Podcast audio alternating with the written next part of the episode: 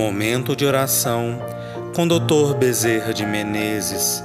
Mensagem do livro O Médico de Nossas Almas.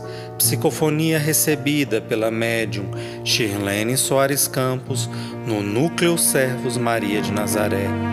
Interpretada por Melina Xavier.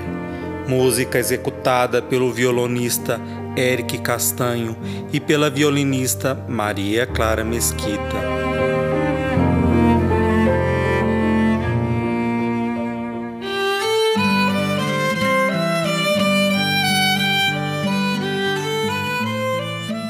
Paz com Jesus.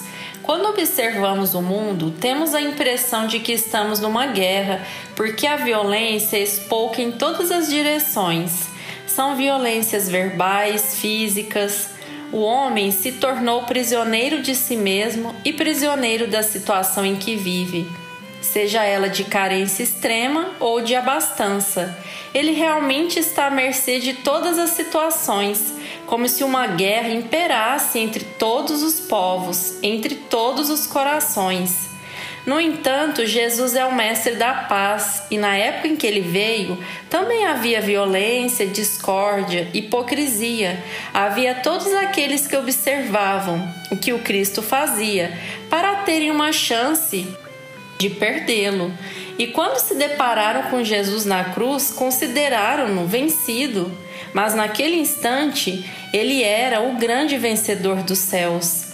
Meus filhos, onde muitas vezes são erguidas estátuas e mausoléus, ali realmente não está representado o que existe de realidade no plano espiritual. Muitos são aqueles que são os heróis anônimos do dia a dia, que se destacaram perante o plano espiritual sem ter destaque na terra e se imolaram no altar do próprio sacrifício, atendendo às rogativas de Deus e nas rogativas de Deus, acolhendo as rogativas de todos que sofrem. Nós, meus filhos, perdemos séculos, séculos nós caminhamos no erro, na licenciosidade, na vaidade, no luxo e no despotismo. Agora é hora de marcar nossos passos no chão da renovação e buscar-nos aquartelar-nos com Jesus, porque vai chegar um instante em que vocês dirão: Que lei procuro? A que lei obedeço? A que lei realmente estou sujeito? Mas quando todas as decepções alcançarem seus corações, quando vocês não forem capazes de ver nos seus semelhantes alguém confiável, lembre-se de que é hora de servir ainda mais. Porque se vocês não podem confiar em ninguém, Jesus tem que confiar naquele que está fazendo a vontade do Pai, que todos temos que fazer e aprender.